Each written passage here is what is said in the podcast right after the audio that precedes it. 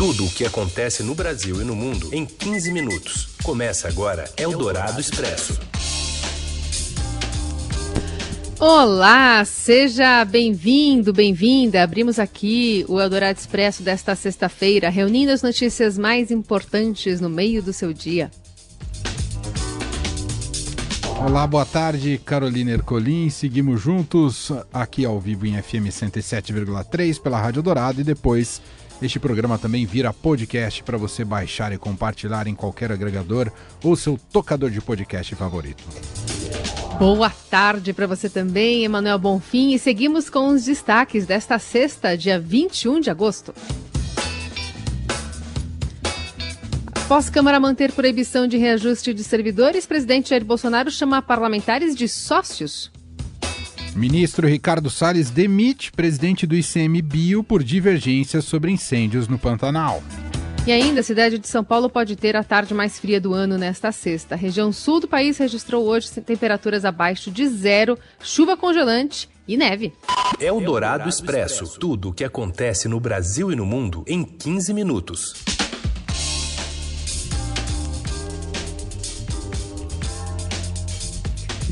Em mais uma viagem ao Nordeste, o presidente Jair Bolsonaro fez um aceno ao Congresso e chamou os parlamentares de sócios. Vamos ouvir.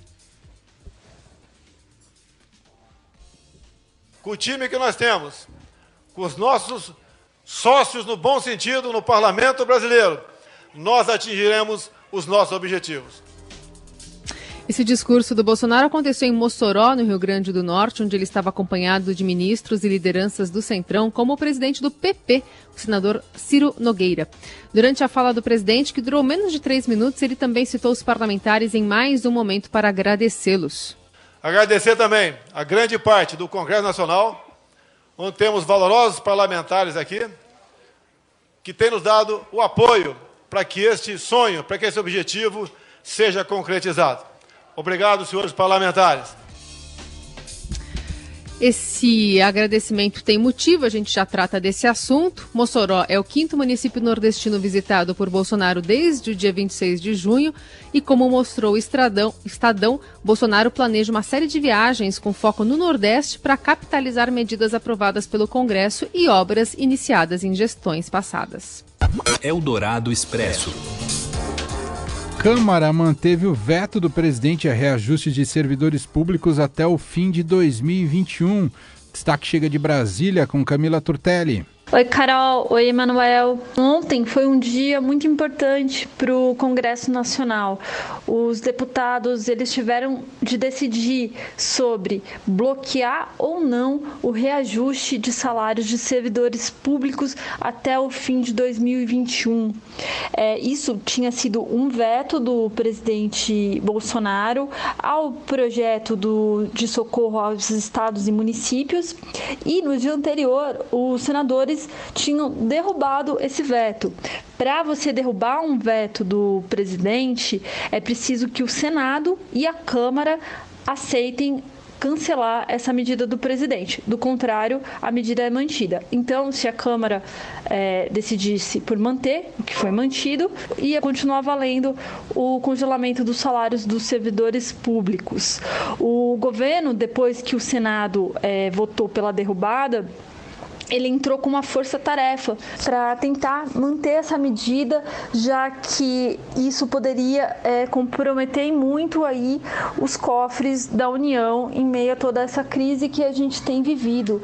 Logo pela manhã, os líderes, os representantes do governo no Congresso, como o deputado Ricardo Barros, que agora é o líder do governo na Câmara, e também o senador Eduardo Gomes, que também é líder do governo no Congresso, Congresso, eles se reuniram com várias lideranças da Câmara, tiveram aí o forte apoio do presidente da Câmara, o deputado Rodrigo Maia, que participou de todas essas conversas, de todas essas articulações para que fosse possível juntar o número de votos necessários para se manter esse veto. É, no final, o veto foi mantido, foi um placar até confortável, foram 316 votos, quando o necessário eram 257, e No final de tudo, o presidente Rodrigo Maia, presidente da Câmara, atribuiu essa vitória à Câmara. Vitória da Câmara dos Deputados.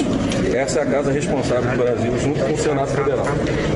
A ideia aí é que sozinho o governo não teria conseguido manter esse veto. Pois é, mas a Câmara não manteve o veto de graça. Agora o Planalto teve de ceder mais verbas para emendas e prometer prorrogação do auxílio emergencial. A colunista de política da Rádio Dourado, Eliane Cantanhede, afirma que o resultado da votação na Câmara era previsível. Foi uma vitória do governo? Foi, porque não, não se vai gastar uma fortuna com aumento de funcionarismo. Agora, né, funcionário público já tem estabilidade no, no emprego, já tem renda garantida, enquanto no serviço é, privado, no setor privado, tem 12 milhões de desempregados oficialmente, porque tem muito mais do que isso, a gente sabe. O Bolsonaro vai tirar os louros políticos disso, mas na verdade foi uma história que tinha lógica, tanto que o Rodrigo Maia não votou a favor do governo, a favor pela da lógica. A história é que uh, o resultado na Câmara era previsível. Eldorado Expresso.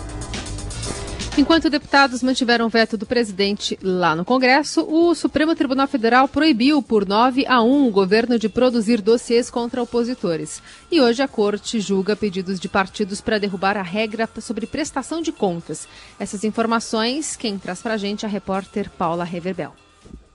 Oi, Emanuel. Oi, Carolina. O Supremo Tribunal Federal começou a julgar hoje um pedido de 17 partidos, tem sigla da direita, tem sigla da esquerda, querendo derrubar uma regra sobre prestação de contas e sobre prazos.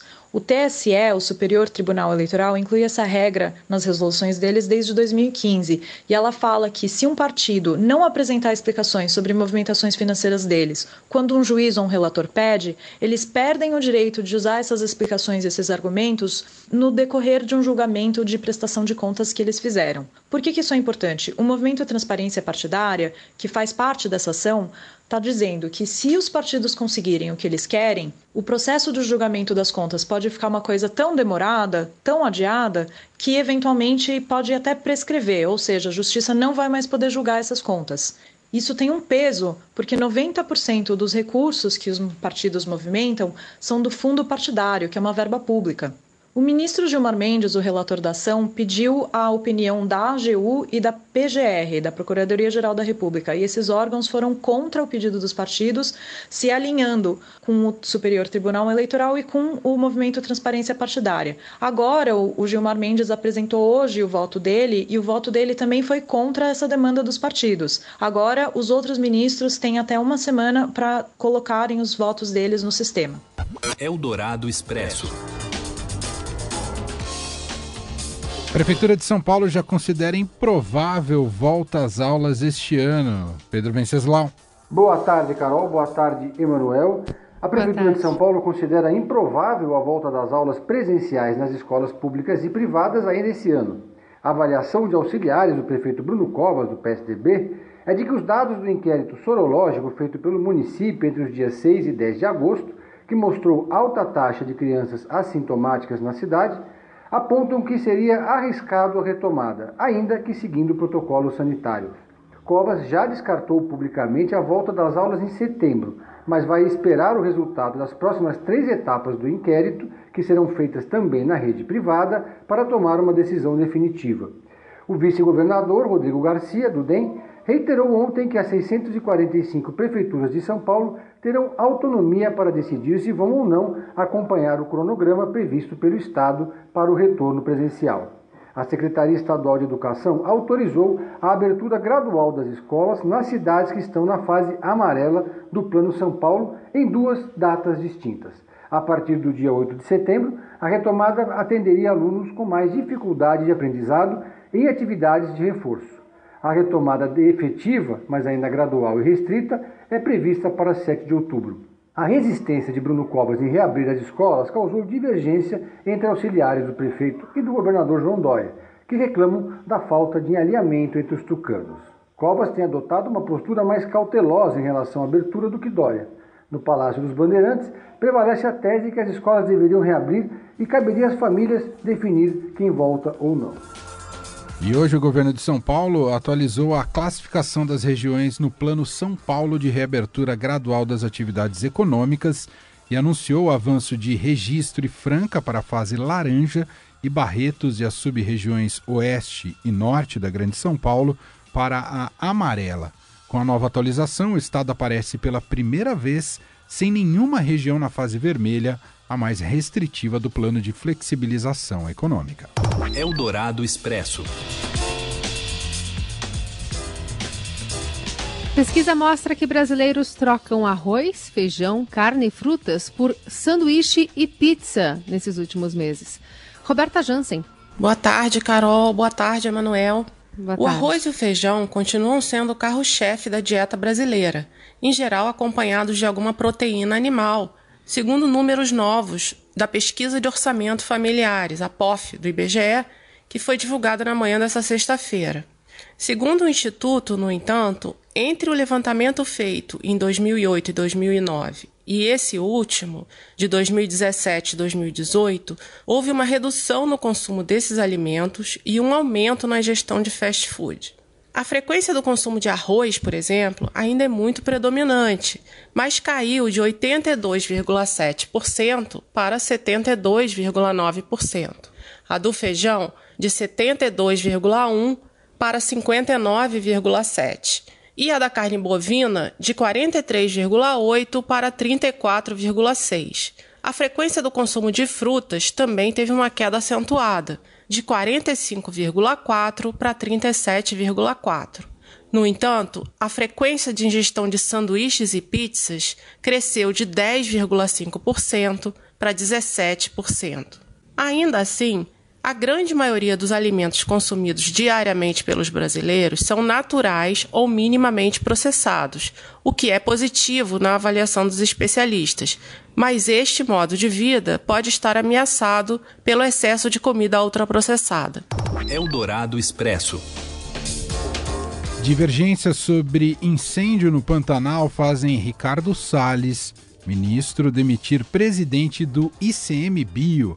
Destaque chega com André Borges. Boa tarde, Carol, Emanuel e ouvintes da Rádio Dourado. Clima na área do meio ambiente não está quente só na Amazônia e no Pantanal, não, viu? Hoje foi confirmada a demissão pelo ministro Ricardo Salles do presidente do ICMBio, o Instituto Chico Mendes. Salles mandou demitir o coronel Homero Cerqueira, que estava no cargo desde abril do ano passado e à frente do ICMBio. É um órgão muito importante nessa área ambiental porque cuida das florestas federais, né, as chamadas unidades de conservação e que somam aí 334 unidades no Brasil inteiro. Portanto, é um órgão estratégico. Por que, que foi demitido? Divergências de entendimento. Salles eh, não estava satisfeito com o trabalho do Homero. Salles, que tem uma aproximação muito grande com produtores rurais, recebe reclamações de produtores rurais sobre eh, a proteção de diversas unidades de conservação e pressionando eh, o, o Homero, enfim, acabou por pedir a cabeça do presidente do ICMBio. A gente obteve uma mensagem que o, o agora ex-presidente enviou em grupo de WhatsApp para pessoas próximas, né? E nesse, nessa mensagem ele diz o seguinte, que ele recebeu a exoneração com surpresa, que ele não esperava, recebeu a notícia com espanto, essas são as palavras, e indignação. Foram os termos aí que foram usados pelo coronel, que fazia parte né, do grupo militar que o governo tem colocado é, para comandar a área do meio ambiente. Mais um episódio nessa área já tão crítica ambiental na área federal. É com vocês, Carol Emanuel. Boa tarde. Eldorado Expresso. Valeu, André. E a gente fala agora sobre os Estados Unidos, porque o vice-presidente Joe Biden tornou-se oficialmente o candidato democrata à Casa Branca. No encerramento da convenção do partido, Biden afirmou que será um aliado da luz, não da escuridão, e atacou a forma como Donald Trump conduziu o combate à pandemia. Já a convenção dos republicanos começa na próxima segunda-feira e deve oficializar o nome de Trump. O timing é um dos piores porque o ex-estrategista e mentor do presidente americano foi preso ontem nos Estados Unidos sob acusação de fraudar doações para a construção do muro na fronteira com o México.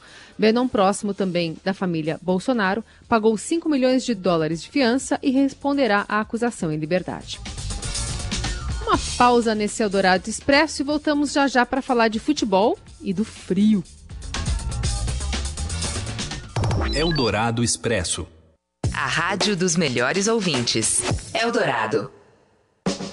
Enquanto Sara Oliveira prepara os novos episódios do Minha Canção, que tal curtir novamente a última temporada, hein? O que não faltam são histórias imperdíveis, entrevistas emocionantes e, claro, muita música. Eu vejo um novo começo de era, de gente fina, elegante, sincera. Teve Lulu Santos, Pearl Jam, Alanis Morissette.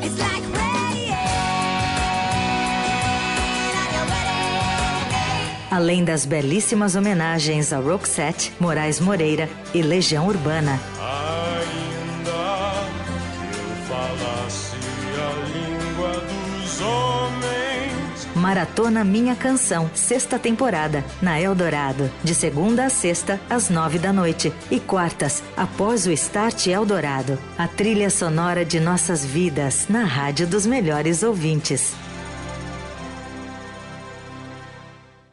Você já sabe muitas coisas sobre o Atacadão. Sabe que ele é parceirão, que ele é o maior atacadista do Brasil e que ele é bom para o comerciante e para o pessoal de casa. Mas agora temos uma super novidade. O Atacadão ganhou o primeiro lugar no Prêmio Marcas Mais 2020 do Estadão, graças aos fornecedores, colaboradores e principalmente aos nossos milhares de clientes. Aos maiores e melhores parceiros que poderíamos ter, o nosso muito obrigado. Atacadão, o lugar de comprar barato. O Parque, projeto incomparável da Gamaro no Brooklyn, apresenta sua última torre, Folhagem, com apartamentos de 167 a 395 metros quadrados. Antecipe-se ao lançamento e conheça o novo decorado com design impecável. Visite nosso amplo stand na Avenida Roque Petroni Júnior 630 ou conheça online. Viva no parque.com.br.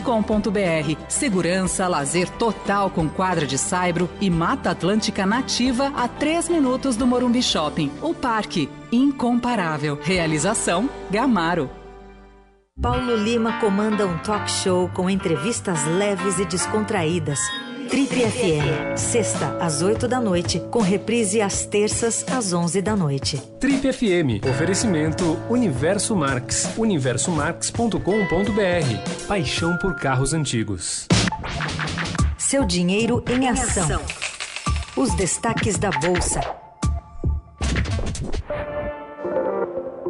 Com o Ricardo Gozzi. Olá, Ricardo, tudo bem? Olá, Emanuel e Carolina, tudo bem e vocês? Tudo certo. Tudo certo. Hoje, Bovespa, o índice Bovespa operando em queda. E por quê, Ricardo?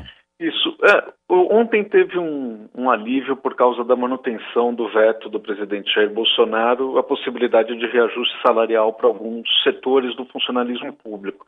Mas isso não está sendo suficiente hoje para levar o Ibovespa ao campo positivo. O que está pesando é a cautela é, vista no exterior que se sobrepõe ao noticiário local. É, isso acontece tanto na Bolsa Brasileira quanto na taxa de câmbio, que estão sob pressão desde o início do dia. Houve é, pela manhã uma melhora nas bolsas americanas depois de dados acima da expectativa sobre a economia dos Estados Unidos. Isso deu um alívio na Bolsa Brasileira, que agora há pouco operava em queda, mas um pouco mais perto da estabilidade. E traz para a gente também alguma é, respaldo, alguma notícia sobre também os problemas políticos daqui, como é que estão repercutindo no, no mercado?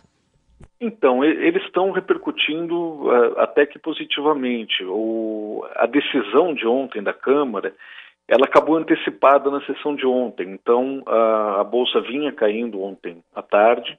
A, a expectativa com a, a derrubada do veto fez com que ela fechasse em alta e hoje ela faz é, o Ibovespa não cair tanto porque tinha essa expectativa de que a bolsa continuasse subindo, mas os, os mercados abriram muito reagindo aos sinais uh, mistos de recuperação econômica na zona do euro.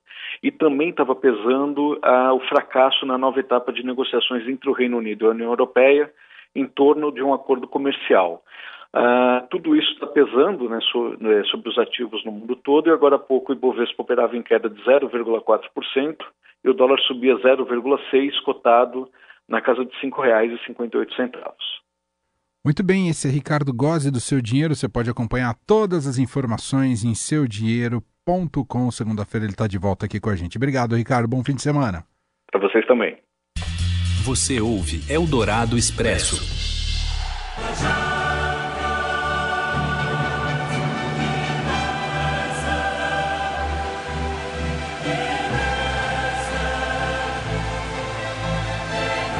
E aqui no Eldorado Expresso a gente monitora um grande jogo do fim de semana. O que esperar da final da Liga dos Campeões entre PSG e Bayern de Munique?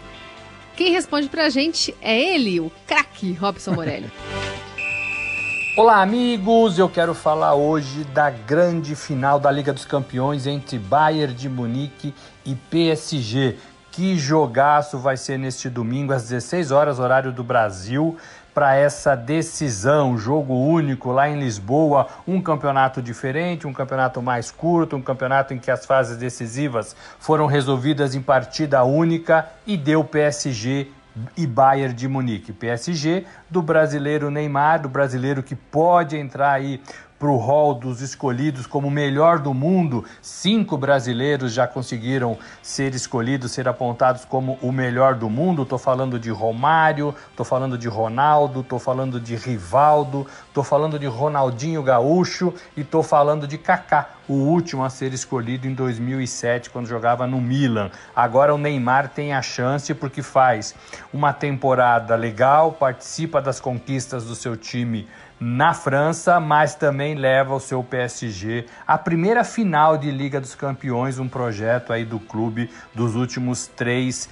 três anos. Então Neymar, se ganhar essa partida, tem grandes chances de ser eleito o melhor do mundo da temporada. Se não ganhar, também concorre, também concorre, porque Messi está fora, porque é, Cristiano Ronaldo fez uma temporada regular, mas não para encantar o mundo. Agora tem os adversários do Bayern de Munique, Lewandowski, por exemplo, faz muitos gols e pode ser um adversário difícil para o Neymar nesta corrida. Jogaço de bola, PSG e Bayern de Munique, domingo, 16 horas. É isso, gente. Falei, um abraço a todos, valeu!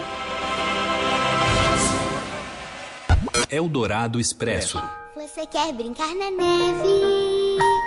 O boneco quer fazer. Você podia me ouvir e a porta abrir. Eu quero só te Como é que a gente lê essa nota agora?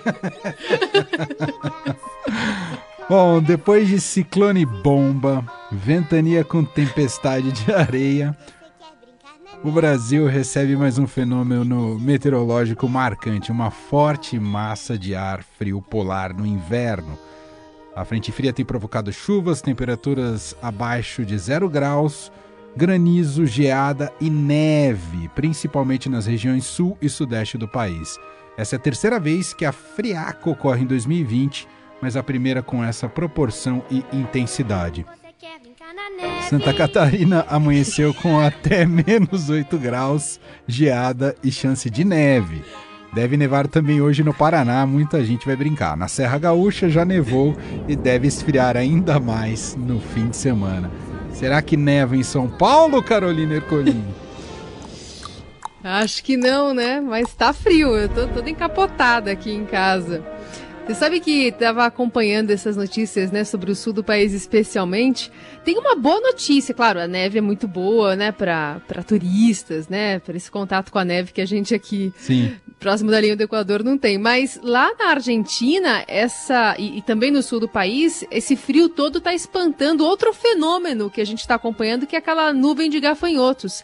Então, quanto mais frio por ali, mais esses insetos vão embora aqui, especialmente na fronteira ali com o Brasil e a Argentina. Então, o frio também está ajudando a gente nesse combate aos insetos ali no sul do país. Um outro fenômeno estranhíssimo que a gente observou em 2020. Já tem bonecos Olafs se multiplicando pelo Brasil hoje, no sul do Brasil. É meio caído, né? Vamos combinar? tá meio assim, gelo demais ali, né? Mas é tá verdade, é verdade. É o que temos no Brasil, tropical. Uma miniatura de boneco da neve. No que ser com um boneco. Vai embora. Bom, acho que esse tempo todo vai dar um estímulo assim pra galera assistir de novo Frozen, né? Vamos ver. Uma Vamos. música que quase não sai da cabeça de Emanuel Bonfim. É isso. Tô brincando na neve há alguns anos. Sinto muito, eu, eu- eu- eu- aqui é Transformers. Então é isso. Nesse tentando encontrar refúgio para este frio, a gente vai embora e tá de volta na segunda-feira com mais um Eldorado Expresso. Bom fim de semana a todos. Bom fim de semana, Carol. Bom fim de semana, a gente volta a se falar na segunda. Até. Só te ver.